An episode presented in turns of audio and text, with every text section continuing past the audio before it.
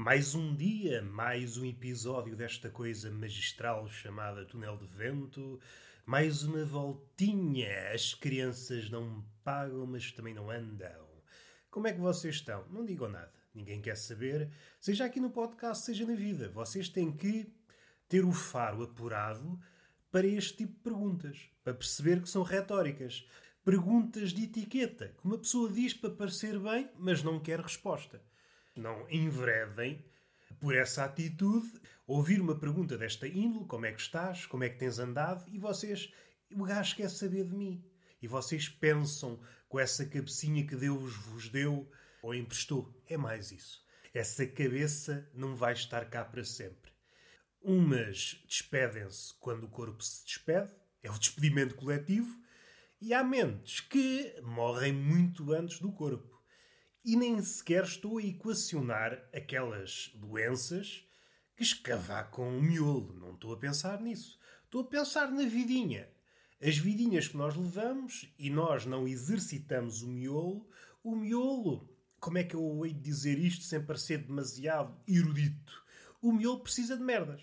E olha, assim não sou erudito. O miolo precisa de merdas. Precisa de se alimentar. E como é que se alimenta? Por estímulos mas não é pelo estímulo contemporâneo. Nós, quando pensamos em estímulo contemporâneo, pensamos naquela terrível notificação. A maioria de nós, consciente ou inconscientemente, está sempre à espera da notificação. Seja no Facebook, se formos mais velhotes, seja no Instagram, no Twitter, onde for.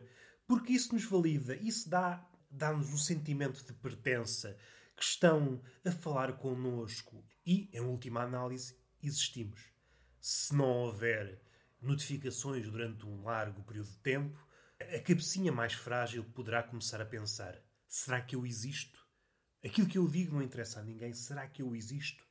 E aqui toma uma de duas decisões. Há mais decisões, mas vamos, vamos simplificar. Ou adota uma postura semelhante àquela que ele acha que tem sucesso, fita a fauna das redes sociais e percebe estes são os comportamentos que obtêm mais sucesso. E então começa a adotar, desprendendo, não digo a identidade, porque alguém que está com esse problema há tanto tempo que não recebeu uma mensagem. E o telemóvel pescar e agora perdi-me. Mas voltando ao assunto, quem está indeciso ou está nervoso quanto a este assunto é porque ainda não tem a identidade formada. Quem tem uma identidade estável não está dependente de migalhas alheias. Aqui há uma frase, um psicólogo, não vou citar o nome porque a minha cabecinha não dá para mais. A vida adulta é o ponto a partir do qual começamos a ser autores da nossa vida. Vou repetir, que é uma frase importante. A vida adulta é o momento a partir do qual começamos a ser autores da nossa vida. Até podemos, se formos intrépidos, colar aquela frase uh, corriqueira, aquela expressão corriqueira segundo a qual a vida é um filme. Segundo essa ideia, a vida, antes de ser adulta, era uma espécie de filme plagiado, feito de remendos. Andávamos ali a reboque de qualquer coisa, mas não era ainda o nosso filme. A vida adulta marca essa transição. O que é que me preocupa? Preocupa não é bem a palavra, mas que palavra é? Vou virar o telemóvel. Que ideia estúpida estar aqui a falar notificações e às tantas ter o telemóvel aqui perto dos olhos. Nunca tenho o telemóvel. Fogo. Parece que sou estúpido. Parece. Ainda dou esta margem. esta margem de dúvida. Vamos ser sinceros. Sou estúpido. É bom ter certezas na vida, ainda que esta certeza não me favoreça. Mas a vida também é mesmo assim. A vida é uma espécie de mercearia onde nós entramos para comprar coisas que nos afagam o bucho, mas vamos a ver, é só coisas podres, coisas já fora da validade. Seja como for, temos de comprar alguma coisa e compramos um cabrito podre.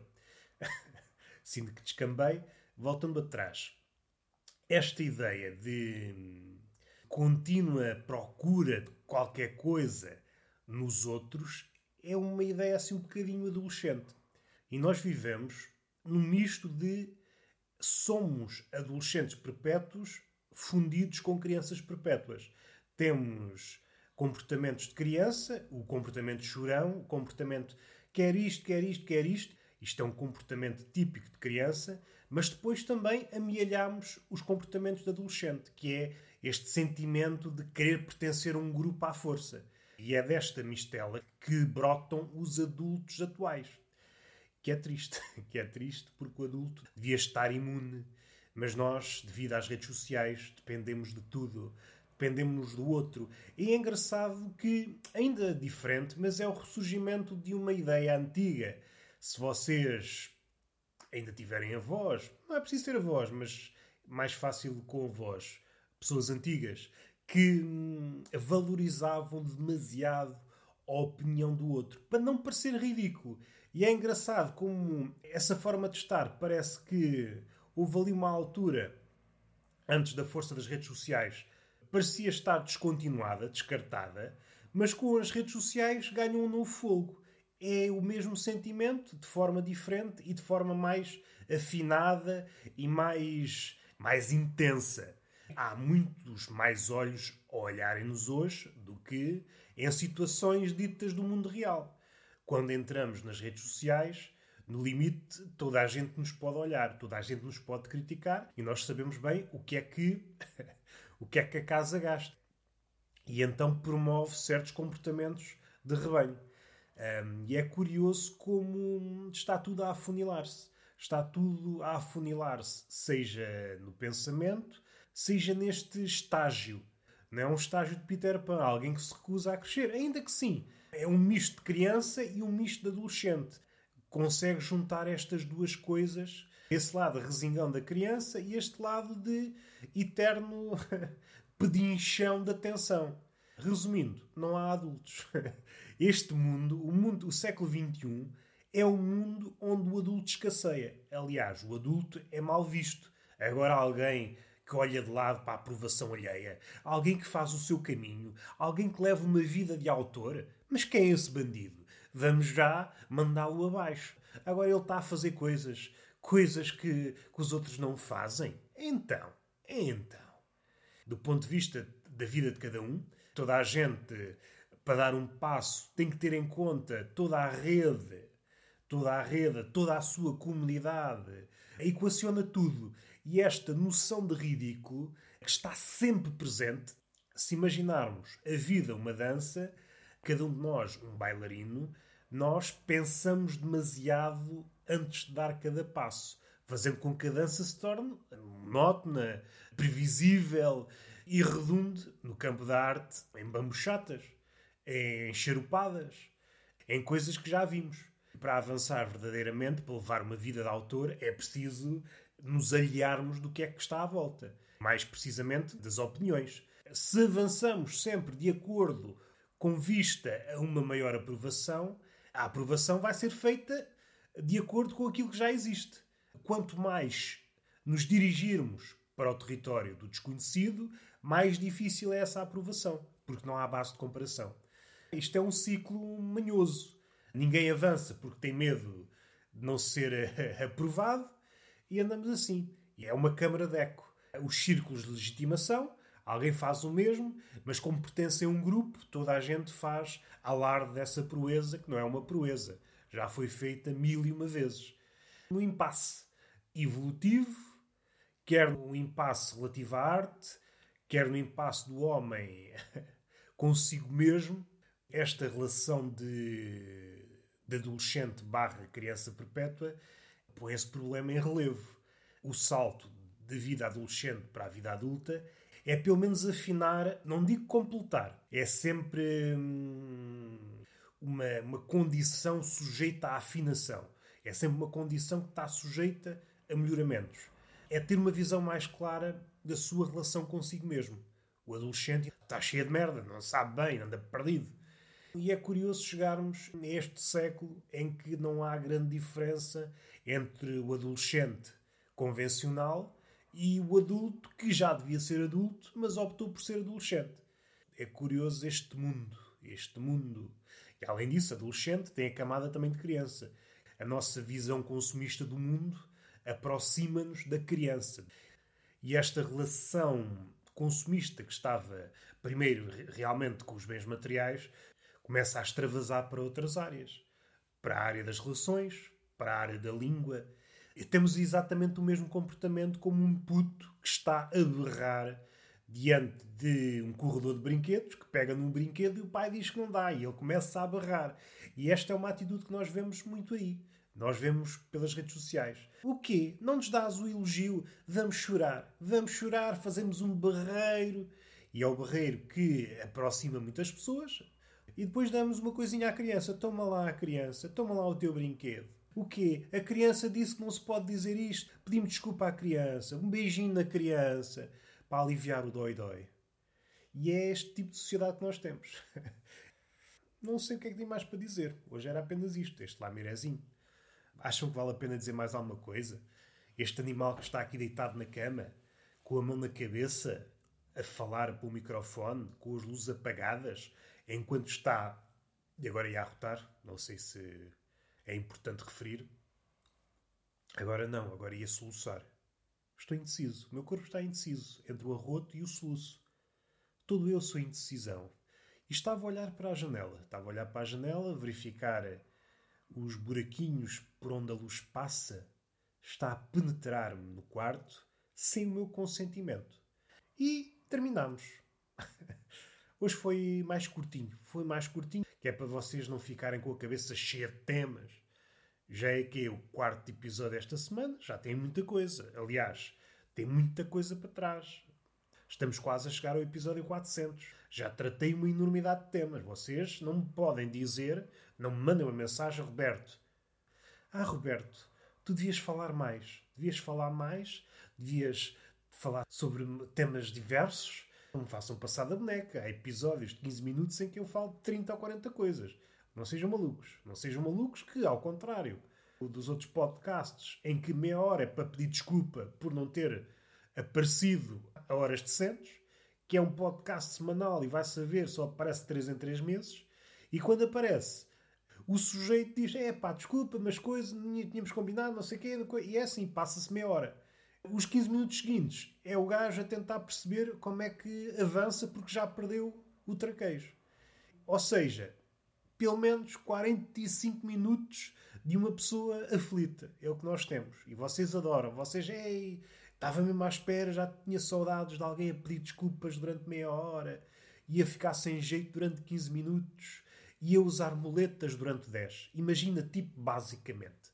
Que é uma coisa, eu já falei que algumas vezes, mas eu sinto que é algo que se está a agudizar.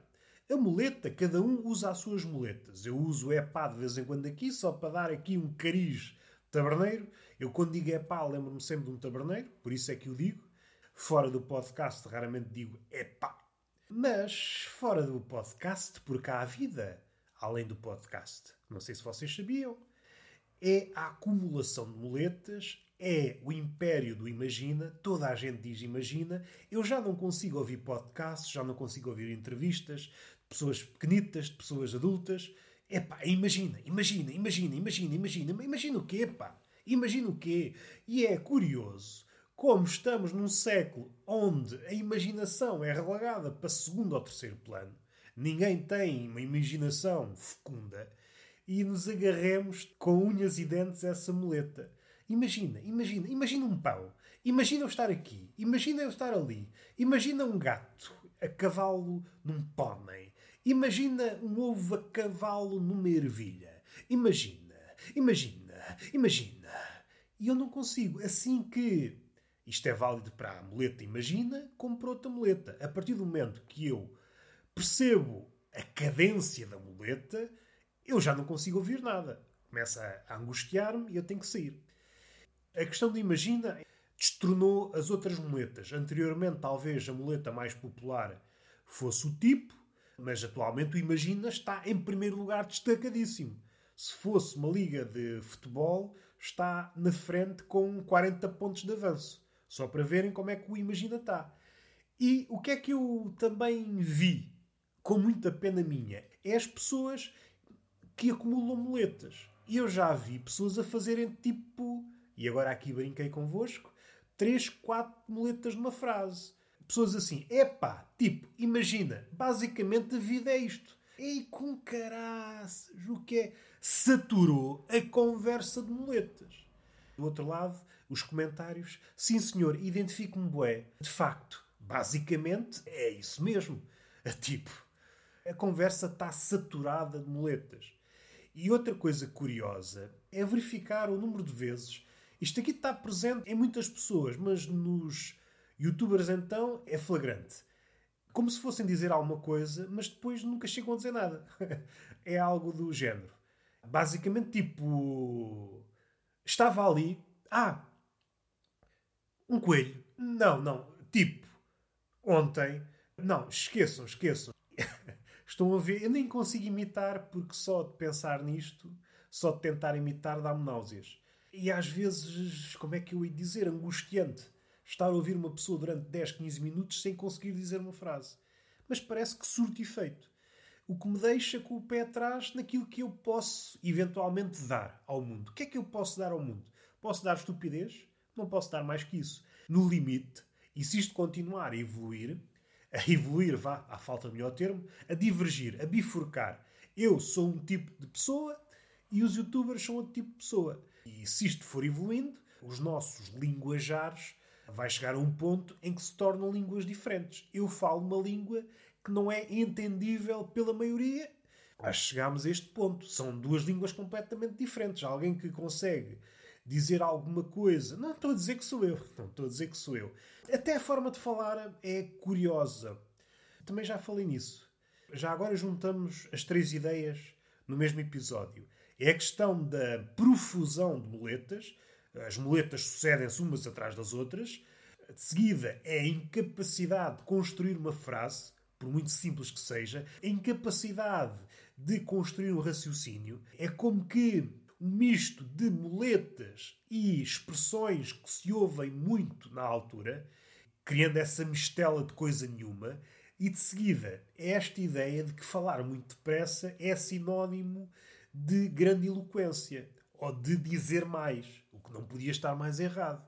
A comunicação e a arte, aqui a comédia neste aspecto é um exemplo é um exemplo crucial, é composta por dois períodos muito distintos o período onde nós falamos e períodos de silêncio.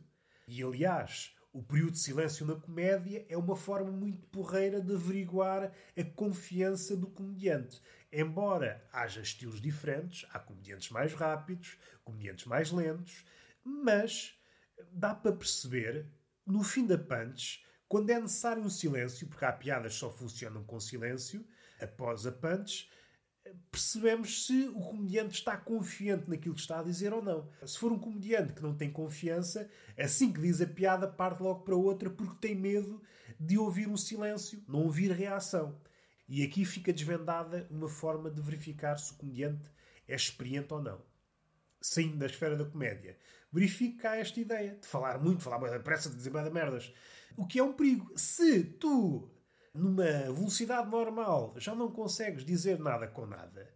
Se aumentares a velocidade, mais difícil fica. Penso eu. Estou aqui só para aprender com os melhores. E está feito. Está feito o podcast, já me alonguei. Aproveitei para tocar neste assunto que me faz comichão. Sigam-me no SoundCloud, podem comentar lá, no Spotify, podem. E agora vou arrotar para dar aquela nota de profissionalismo. Se há coisa que exibe profissionalismo é o arroto.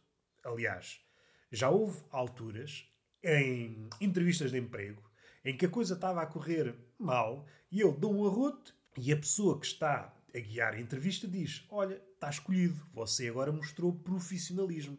E eu, mais contente, dou mais um arroto. E a pessoa abraça-me, sussurrando-me ao ouvido: Você sim um cão profissional. Então, se, isto para dizer o quê? Já me perdi outra vez. Sigam no Spotify e façam estrelinhas, 5 estrelinhas no iTunes, que é para aquilo desenvolver. Está feito. Gostei desta transição. Estava muito contente. Está feito. Como se morresse. Morri. Morri, o podcast está morto e agora vou apagar estes episódios todos. Fartei-me disto. Beijinho, palmado, beijinho da boca, que é uma boca que está sempre a pedir, não digam que não, e uma palmada pedagógica numa das nádegas. Até à próxima.